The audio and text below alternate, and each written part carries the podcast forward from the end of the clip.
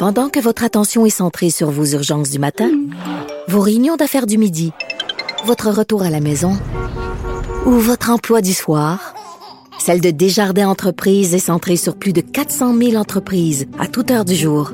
Grâce à notre connaissance des secteurs d'activité et à notre accompagnement spécialisé, nous aidons les entrepreneurs à relever chaque défi pour qu'ils puissent rester centrés sur ce qui compte, le développement de leur entreprise. Ici Ricardo. Et Émilie, marchand d'IGA. On a envie de vous inspirer à bien manger. À moins de 5 la portion. Suffit de repérer les produits valeurs sûres et de les cuisiner avec une de nos recettes. Les valeurs sûres, c'est bien pensé, hein? Bien sûr! Détails sur IGA.net.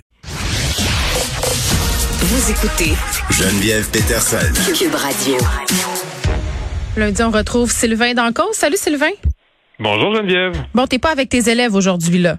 Non, je me suis caché dans l'école, dans un petit bureau tranquille, Ben, sans témoin. C'est bien parce qu'on va parler de la formation des profs, donc il faudrait pas trop qu'ils entendent. On va se dire plusieurs affaires parce que ça a beaucoup changé euh, depuis le temps où toi, tu as fait ta formation là, euh, pour devenir euh, enseignant au secondaire. Tu enseignes les mathématiques, euh, la science, je pense que tu en secondaire 3, c'est ça? Exactement, moi je suis prof de, de maths sciences. Oui. Euh, cette année, je suis en troisième secondaire, exact. Ben, parlons-en là de ta formation, puis peut-être des différences euh, entre ce qu'on demande aujourd'hui versus ce que toi on te demandait à l'époque, parce que toi tu as quand même une famille où il y a plusieurs personnes qui officient aussi dans le milieu de l'enseignement, qui ont eu leur formation à différentes époques. Ouais, j'ai une bonne euh, bonne représentativité, je te dirais, dans ma famille. Là. Ouais, ben j'ai, tu sais, moi j'ai, euh, je suis de l'époque. euh, ben on a beaucoup entendu parler, tu sais, les gens euh, des fois s'estinent un peu la formation Hum. initiale, là, puis il y en a qui prennent ça un peu personnel. Euh, tu sais, ma blonde a le fameux bac en enseignement de 4 ans euh, avec les quatre stages, là, stage 1, 2, 3, 4, puis euh, bon le, le- le fameux bac qui est arrivé dans le milieu des années euh, 90, je te dirais. Euh, puis l'objectif de ce bac-là, c'est de former des meilleurs profs, euh, d'être plus sur le terrain avec les quatre stages. Fait que bon, ça c'est arrivé. Moi, je suis- j'ai passé comme euh, en bon français, j'ai passé free là-dessus. Euh, J'ai fait un bac disciplinaire, j'ai fait un bac en biologie. Euh, le nouveau bac arrivait, fait que j'ai pu m'en sauver avec un certificat de pédagogie pour l'enseignement secondaire euh, qui se donnait pour la dernière fois de son histoire à l'été. Fait que j'ai pris comme le cours à l'été pour pouvoir être inscrit. Puis j'ai pu euh, poursuivre cette formation-là. Tu sais, dans le temps, le certificat de pédagogie, c'était 30 crédits. Fait que c'était un an d'université avec euh, un stage à l'automne de, de trois semaines et un stage à l'hiver de trois semaines. Euh, fait que moi, c'est ce que j'ai vécu, tu sais, comme formation. Euh, puis encore plus, je te dirais qu'à l'époque, en sciences, il manquait de, de suppléants. Moi, j'avais commencé à faire de la suppléance là, à ma première année d'université au baccalauréat en biologie. Déjà. Euh, déjà, exactement. Donc, euh, la, la semaine de mes 20 ans, je te dirais, on m'a appelé, puis euh, j'ai- fait ma première suppléance à vie à l'âge de 20 ans. Puis j'ai continué tout au long de mon bac en enseignement. Fait c'est ça. Là, maintenant, on parle de la maîtrise qualifiante, là, euh, qui est d'une durée de deux ans.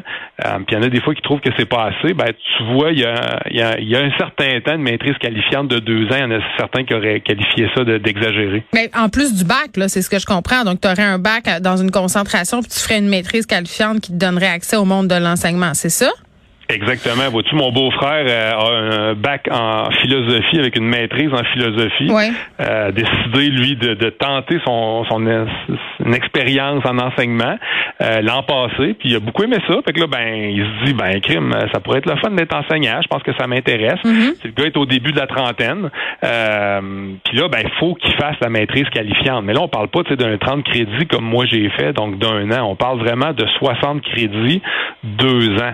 Tu sais, quand tu as déjà un bac disciplinaire, quand tu arrives au début de la Donc, trentaine... qu'est-ce que tu apprends pendant deux ans? Parce que là, attends, puis je veux pas, je, je veux pas avoir une vision réductrice de l'enseignement, mais on est en pénurie et tout ça. Puis, Benoît Dutrisac et moi, on en parle souvent. C'est une des marottes de Benoît, l'accessibilité au métier d'enseignant. Euh, lui, je pense qu'il est de l'école où il trouve que c'est un peu complexe, c'est-à-dire que des gens qui seraient super bons puis qui peuvent pas avoir accès à cause de tout ça. Puis, mais il y a le côté aussi que souvent on sous-estime c'est quoi être prof. Là, on se dit ah, tu sais, quelqu'un justement là. Puis moi, je pense que je suis plus euh, pas de l'école où je sous-estime les profs, mais je me dis, tu sais, toi, je t'écoute parler là.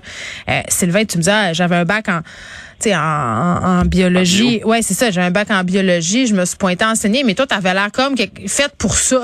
Il y a comme des personnalités plus pédagogues que d'autres. là.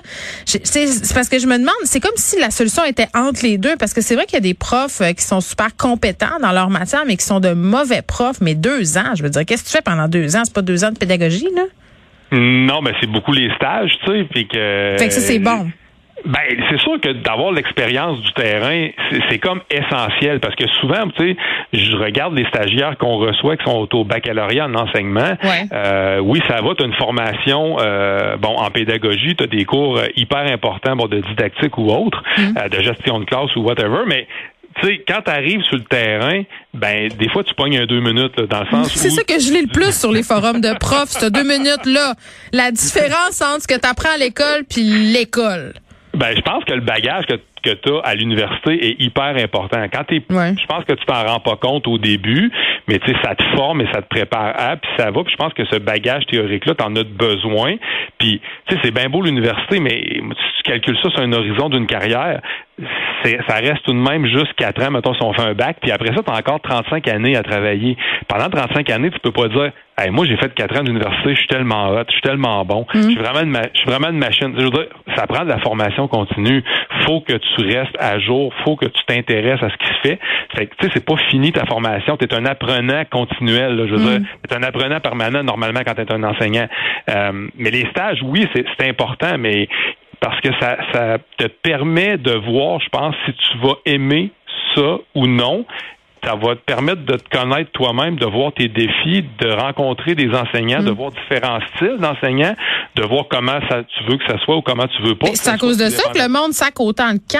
Quand, quand ils arrivent genre, sur le terrain puis ils font de la suppléance euh, tu sais puis je lisais là euh, un statut Facebook d'une prof qui a beaucoup circulé tu l'as peut-être vu passer là qui disait ben c'est ça tu sais la suppléance a eu raison de moi là c'était une jeune prof c'est ça qu'elle voulait faire dans la vie puis t'es arrivé sur le terrain puis elle s'est rendu compte que c'était loin là entre guillemets de, de ce qu'elle avait même connu en stage parce que visiblement elle avait fait cette formation là là euh, du bac en enseignement et tout ça puis malgré tout ça parce que le roulement de personnel gens qui s'en vont, c'est quand même un, phénomène, euh, c'est bien plus que préoccupant. Là. Sylvain, on n'a plus de profs. Il n'y en a plus à Montréal. C'est l'hécatombe. Là. Ça tombe comme des mouches.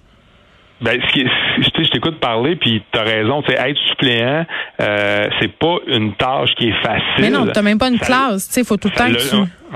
Ça, ben, t'as raison, ça l'a ben, l'a jamais été dans le sens où, on a déjà parlé ensemble, les super pouvoirs du prof. Il y en a un qui c'est l'indispensable lien prof-élève. Comme suppléant, t'arrives, t'en as pas de lien avec tes élèves. Mm. Fait que c'est sûr qu'en partant, tu vas te brûler à faire de la gestion de classe. Mais ce qui est le plus inquiétant, je te dirais, dans tout ça, là, euh, puis moi, ça, me fait capoter, c'est le roulement de personnel, il est à peu près pas documenté. Euh, fait que c'est comme le bonhomme 7 heures, là, on en parle beaucoup, mais on l'a un peu jamais vu. Ben, j'aimerais ça qu'on puisse en parler de façon plus brillante et intelligente pour qu'on puisse agir de façon plus brillante. Bon, ben vas-y, fais donc ça. Ben, parce que tu sais, euh, si tu regardes ça, là, quand, euh, quand tu regardes les pratiques d'un centre de service scolaire à un autre, on n'a pas vraiment de données. Mm. On connaît pas vraiment les, les, les raisons des, des, départs volontaires. Euh, il n'y a pas vraiment de procédure formelle d'entrevue lorsqu'il y a un départ. Il n'y a pas d'analyse des raisons puis des coûts qui sont reliés au départ. Il n'y a pas de repérage des zones ou des postes qui sont les plus à risque. Il n'y a pas d'analyse de facteurs qui peuvent favoriser la rétention. Fait que tu sais, on en jase, on en jase, mais on sait pas trop de quoi qu'on jase exactement. Puis moi, j'aimerais ça un jour qu'on m'arrive avec une réponse claire. On est bien gérant d'estrade hein, quand on parle des profs, j'ai l'impression.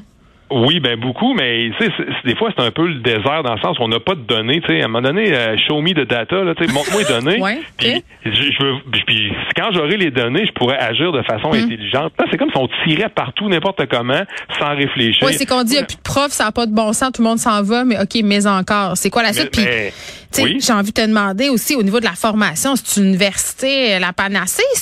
Parce que c'est un monopole en ce moment, c'est l'université qui, qui fournit cette, cette ce permis-là de pouvoir enseigner. Ben, c'est une ministère mais tu comprends ce que je veux dire? Je comprends, oui, très bien, dans le sens où euh, peut-être qu'on en est, on en est rendu aussi à un partenariat entre les centres de services scolaires et les universités. on pose la question, puis je réfléchis tout haut, mais est-ce que est-ce que les universités devraient être les seuls détenteurs d'une autorisation d'enseigner, euh, de fournir euh, des stages ou de les encadrer? Est-ce que les centres de services scolaires pourraient pas prendre certaine partie de ces dossiers-là, euh, favoriser l'insertion professionnelle, favoriser euh, une certaine partie de la formation initiale sur le terrain. Mais quelle partie? Le, le stage, mettons? Ben, ça pourrait être les stages, oui. Peut-être aussi au niveau des non légalement qualifiés, il y a peut-être quelque chose à faire. Ah, je comprends. Mais, mais, tant qu'on on, on, répondra pas à certaines questions comme, euh, tu sais, dans quel milieu socio-économique les profs quittent-ils? Dans quel Hmm. genre, dans quel type de groupe d'élèves? Dans quel réseau est-ce que ça décroche plus les profs? Au public ou au privé? Est-ce qu'il y a des différences? Est-ce que dans les milieux socio-économiques, est-ce qu'on décroche plus dans certains euh, endroits à Montréal, en région au Québec? Est-ce que c'est différent d'un endroit à l'autre? Dans quel programme? On les a déjà, ces chiffres-là. On le sait, là, que dans les milieux socio-économiques difficiles, ça décroche plus. On le sait qu'au privé, ça décroche moins, que c'est tout est plus beau parce qu'il y a de l'argent. On le sait, ça. Ben toi, tu me parles des, des euh, élèves, puis oui, on le sait, mais au niveau Ouais. des profs, moi, je serais curieux d'avoir les chiffres. Ben, je, regarde, ça va être ton, ça va être ta mission. Fouille un peu, puis tu nous reviendras avec ça lundi prochain. Bye, Sylvain. Merci beaucoup de nous avoir parlé. Merci beaucoup, bye salut. bye.